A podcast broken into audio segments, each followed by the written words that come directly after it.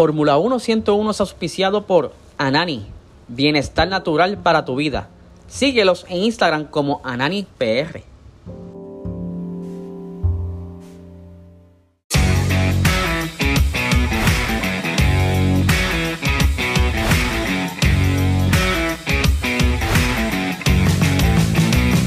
Esto es Fórmula 1 101.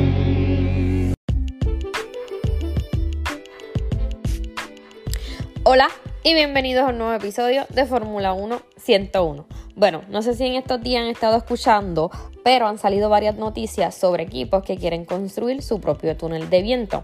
Entre ellos está McLaren, quien ha estado utilizando túnel de viento de Toyota, pero no están satisfechos o está un poco obsoleto para toda la tecnología que ellos requieren y pues quieren construir su propio túnel de viento para poder desarrollar un monoplaza pues competitivo, porque ustedes saben pues que esta temporada ellos no han podido competir con los de arriba, han tenido muchos problemas con el monoplaza y se espera que este túnel de viento esté pues totalmente construido para finales del 2023 o a principios del 2024. Otro de los que está también en construir un túnel de viento es el equipo Red Bull un poco más actualizado porque ellos están utilizando pues un túnel de viento un poco viejito, también obsoleto y con varias limitaciones y su fundador antes de morir, Matet Sheets, creo que se llama, eh, antes de morir, pues aprobó un túnel de viento para la escudería. Eh, como les dije, Red Bull tiene un túnel de viento bastante viejito y pues la tecnología tampoco la ayuda a poder construir un monoplaza. Hoy día es competitivo, pues por todos los ingenieros que tiene, como Adrian Nui y pues todo eso. Esos son los dos equipos que ahora mismo eh, tienen proyectado construir su túnel de viento. Y hablando de Red Bull y túnel de viento, eh, es una noticia un poco viejita, pero me imagino que todos lo saben y los que no, pues se los cuento. Red Bull en la temporada pasada del 2021 se pasó de su techo presupuestario o el techo presupuestario que impone la FIA, el budget cap, y pues se pasó por una cantidad de 2 millones, alrededor 1.8, eh, alrededor de 2 millones, y eh, eso estuvo en discusión por varias semanas, donde la FIA le trató de negociar con Red Bull, algo que yo veo totalmente ilógico, y al fin de cuentas terminó sancionando a la escudería por una cantidad de 7 millones que tenía que pagar en un plazo de 30 días, me imagino que eso está a punto, de vencer, perdón, y también eh, otra de las sanciones o penalidades fue una reducción de, del 10% en las pruebas aerodinámicas, es decir, en el túnel de viento. ¿Y por qué les traigo todos esos detalles?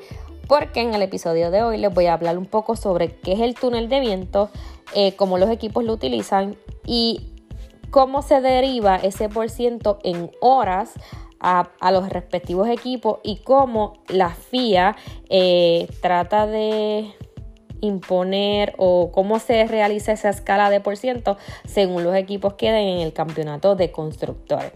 Anteriormente ya les he hablado del túnel de viento. Eh, yo dediqué un episodio prácticamente sobre el túnel de viento.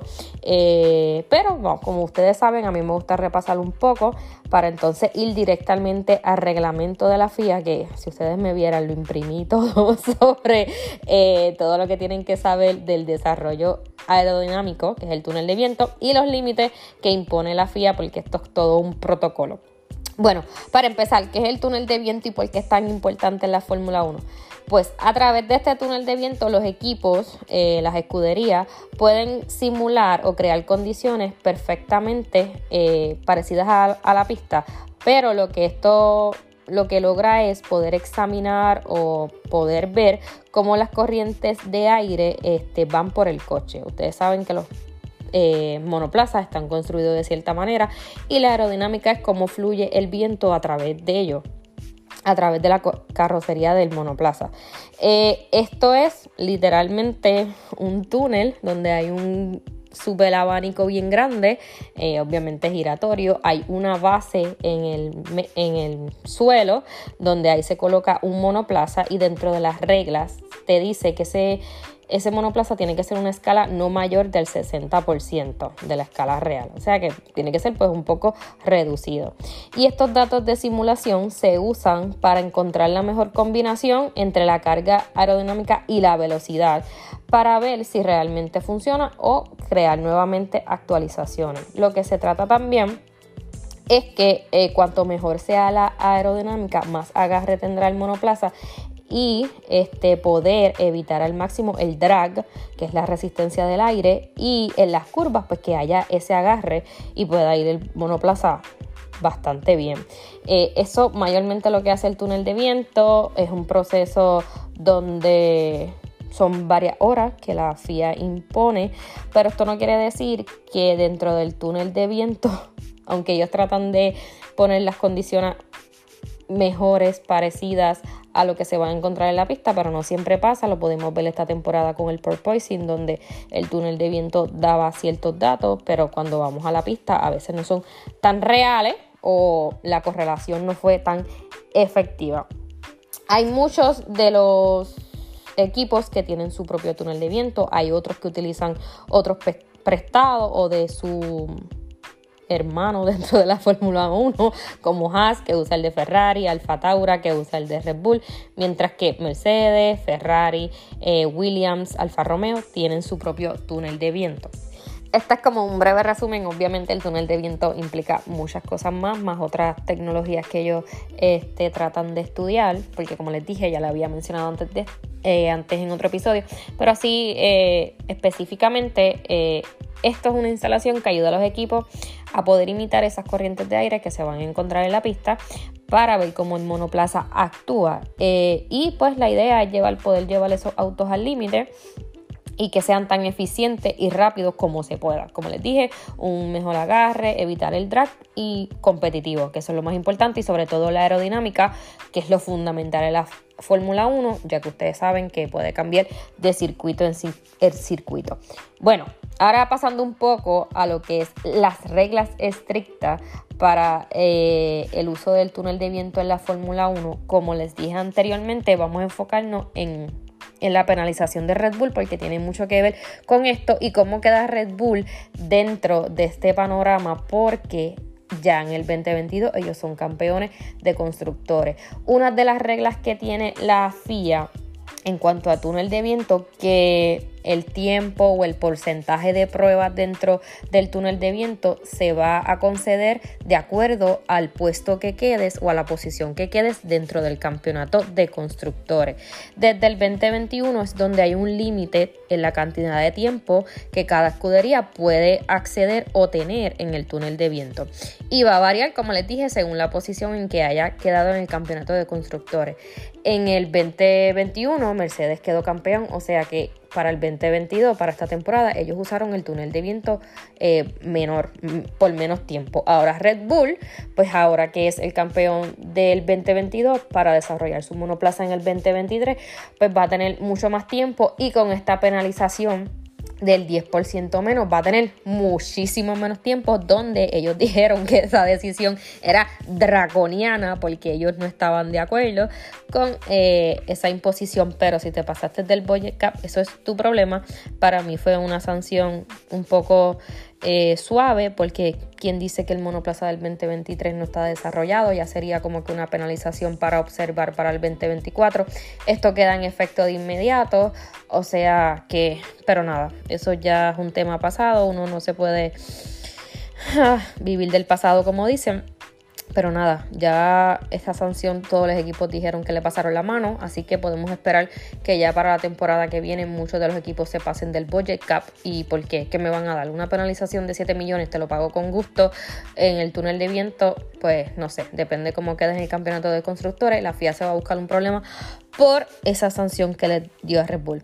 Entonces, ya les dije que siempre me desvío del tema porque me sobreexalto en situaciones como esta, pero nada, volviendo acá al tema sobre las reglas que tiene la Fórmula 1, ya les dije que depende de la posición del campeonato de constructores, va a ser el tiempo o el ciento de pruebas que te den en el túnel de viento.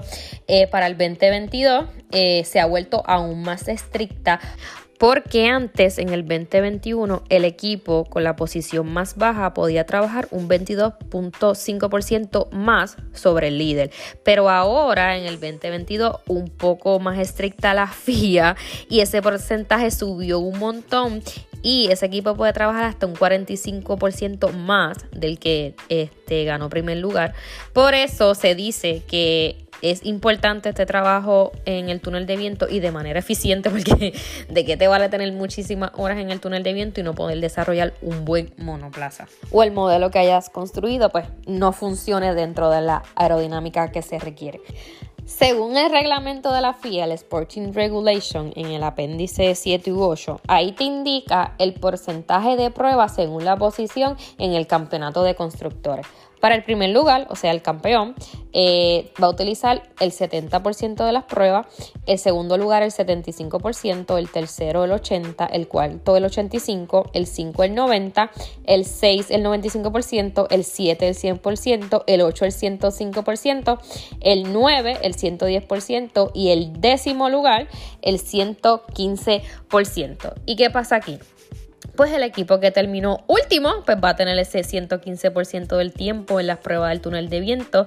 Pues eso se crea, o la FIA lo, lo pone de esta manera, con la esperanza o la idea de que pueda haber de cerrar esa brecha entre el primer lugar y el, y, el último. Poder que sea más competitivo, por decirlo así. Te doy más tiempo en el túnel de viento para que me puedas igualar al que gano. Es como estaba leyendo, yo no veo...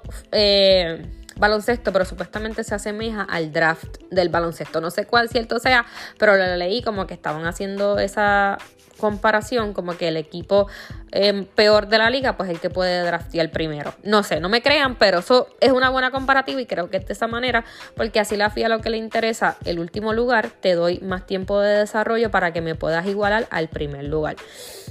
Este, ya sabemos que para el 2022, pues ya Red Bull es el campeón, obtendrá un 70%, eso sin considerar la sanción. En circunstancias normales, ese es el porcentaje que los equipos tendrían. Como les mencioné, hay una diferencia entre el 2021 y el 2022. En el 2021 la diferencia entre dos equipos eh, clasificados era de un 2.5%, pero ahora del 2022 aumentó al 5%. O sea que entre el 1 y el 2 del 70 al 75%, pues hay una diferencia del 5%. Entre el 3 y el 4 igualmente.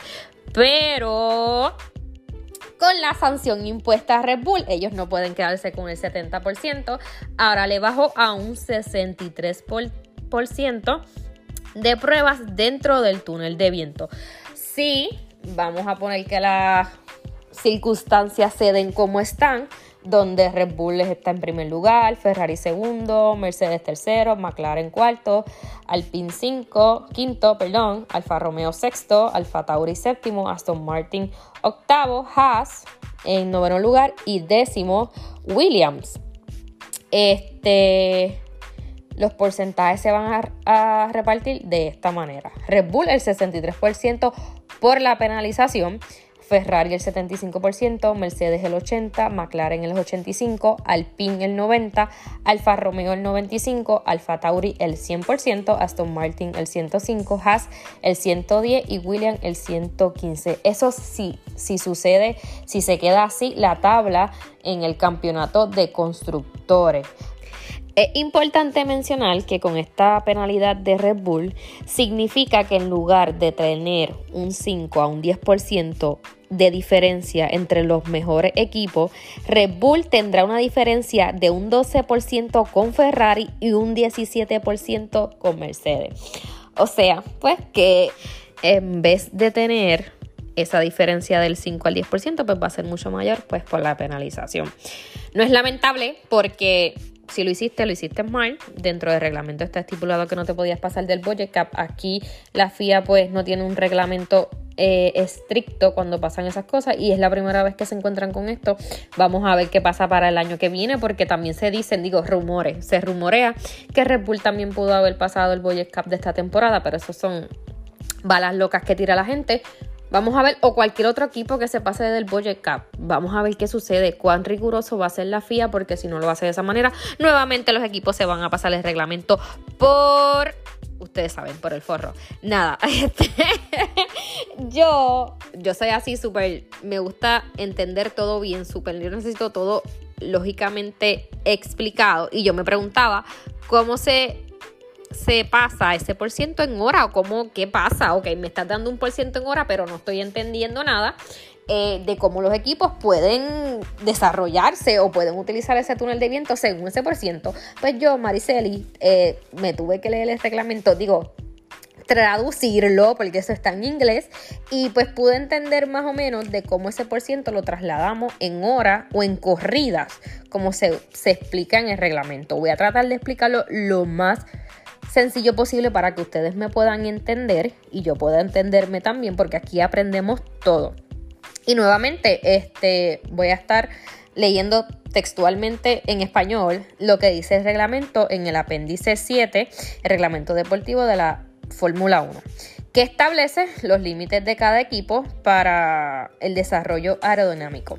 Dentro de un año calendario, del 1 de enero al 31 de diciembre, eh, hay un periodo de prueba aerodinámica y ese periodo de semanas calendarios son consecutivas para propósitos de evaluación pues, de los límites del test aerodinámico.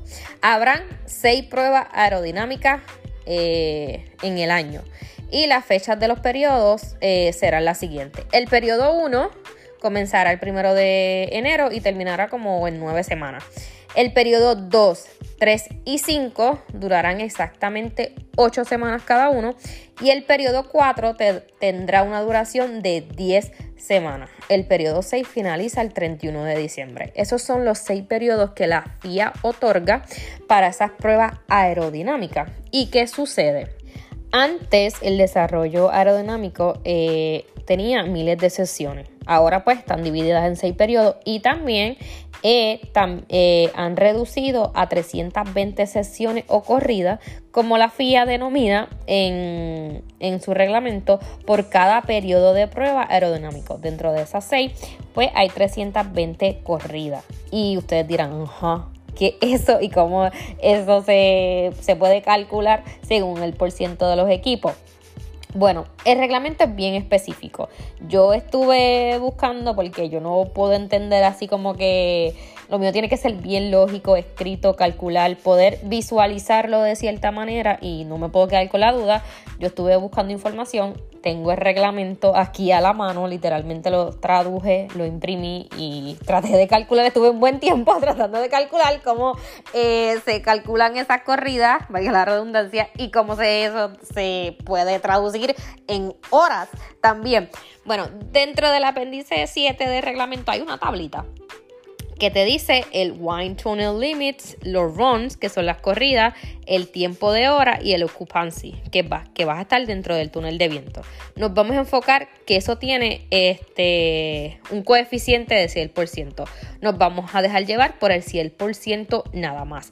Dentro del 100% hay 320 corridas, 80 horas en el Wine on Time y Occupancy tiene 400 horas en el túnel de viento.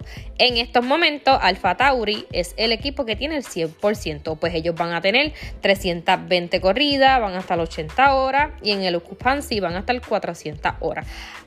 Ahora bien, eso se va a tomar como prueba, eso va a ser el coeficiente de lo que se va a multiplicar y los resultados que queremos, basándonos en el porciento que tenga cada equipo. Por ejemplo, Red Bull va a tener un 63% de las corridas. O sea, que el 63% de 320 se va a quedar con 202 corridas. Ferrari, que tiene el 75% de las 320 que se supone que sea el 100%, ellos se van a quedar con 240 corridas. Mercedes tiene el 80%, o sea que se va a quedar con 256 corridas. ¿Cómo se traduce esto en hora? Igualmente. De las 400 horas que son el 100%, Red Bull solamente puede utilizar el 63%. ¿Y cuánto es esa? 252 horas. Ferrari, por el contrario, va a tener 300 horas y Mercedes va a tener 320. Los equipos que están en el fondo de la tabla, por ejemplo, Haas, que está en noveno lugar, tiene el 110% del 320 corridas. Ellas van a tener 352 corridas y van a tener 440 horas. William, que está en el último lugar, pues tiene el 115%. Ellos van a tener 368 eh, corridas y van a tener 460 horas. Eso fue lo que yo calculé y eso fue lo que me dio y eh, yo verifiqué en un artículo que estuve leyendo de varias fuentes y yo estaba lo correcto. Así que no estoy tan mal matemáticamente. Entiendo que de esa manera, de esa manera, en cada periodo que se otorgue, pues ellos pueden tener esas corridas. Va a depender siempre del por ciento donde queden en la tabla. Eso va a variar. También hay unas fechas de cambio. Creo que el primero de junio es donde también se establecen cómo van a ir el porciento de los equipos según estén en ese momento, luego varía nuevamente y ahí se va desarrollando lo que es el, vamos a poner ahí, el sistema de corridas y de horas dentro del túnel de viento. Es importante, pues para mí, era importante poder entender esto porque yo decía, ajá, ¿qué me estás diciendo con ese por ciento? Yo no sabía, entonces pues yo tuve que adentrarme en el reglamento de la FIA para dejarme llevar y poder leer que el coeficiente va a ser el 100%, 320, 80 y 400 y dependiendo del por ciento que tengan los equipos se saca eh, y ahí podemos obtener la hora y las corridas que pueden tener. Siempre obviamente la FIA va a estar dentro de los equipos vigilando, ellos necesitan como... Eh, toda la información necesaria, que el túnel de viento se esté utilizando de manera correcta. Hay unas reglas súper estrictas que también son un poco complicadas, solamente puede utilizar, por ejemplo, la primera prueba se inicia cuando el túnel de viento esté a cierta velocidad. Una vez el, el túnel de viento baje de cierta velocidad, se acabó la primera prueba. Solamente puedes hacer dos pruebas en el mismo día. Reglas bien específica eh, o con restricciones para poder entonces utilizar el túnel de viento. Bueno, hasta aquí este episodio, espero que lo hayan entendido. Este, quería traerles esta información porque realmente me interesaba. Eh, saben que me pueden conseguir en mi red social Instagram como Mariceli F1, así que nos escucharemos en la próxima. Uf, no me puedo ir antes de despedirme, Dios, antes de decirle bye. Este, hay carrera este fin de semana. En la penúltima carrera eh, se corre en Brasil, donde Hamilton ya es ciudadano de Brasil. Así que tenemos, como vi, vi una noticia que decía, tenemos otro piloto latino. No, no. Él es británico y pues, él representa a a su país. Eh, de que sea ciudadano pues, de Brasil, pues fine. Pero no es un piloto latino, así que apropiándonos de pilotos que no nos corresponden. Pero nada, hay carrera este fin de semana. Eh, se corre el circuito de Brasil, que épica la carrera del año pasado. Vamos a ver si podemos ver las mismas circunstancias donde Hamilton gane. Eh, solamente le quedan dos carreras para poder ganar. Estoy buscando los horarios rapidito por aquí. Eh, así que vamos a ver. Eh, las prácticas libres 1 la tenemos. Son horarios súper flexibles porque no tenemos que madrugar. Y ahora esto no me quiere abrir. Vamos a ver si esto funciona. Ok, vamos a esperar a que salga la aplicación. No, ahora no quiere salir. Ahora sí, vamos a ver. La práctica libre 1 el viernes a las 11 y media de la mañana. La. Oh, tenemos Sprint Race. Oh my God, tenemos Sprint Race. No sabía, se me olvidó. El viernes la cual y para Sprint Race eh, a las 3 de la tarde eh, la práctica libre 2 el sábado 12 a las 11 de la mañana, el sprint race el sábado 12 de noviembre a las 3 y media. Y la carrera el domingo a las 2 pm. Oh, esta es la última sprint race, a mí se me olvidó, se me olvidó, wow, saben que la quali te da el puesto para el sprint race una vez se acaba el sprint race. Eh, determina la posición de parrilla de la carrera. Así que tenemos como que doble carrera, una pequeña carrera y la carrera principal que sería el domingo. Oh my god, se me había olvidado eso, disculpen. Nada, hasta aquí este episodio, así que ahora sí me voy, los dejo, bye, nos escucharemos en la próxima, bye bye.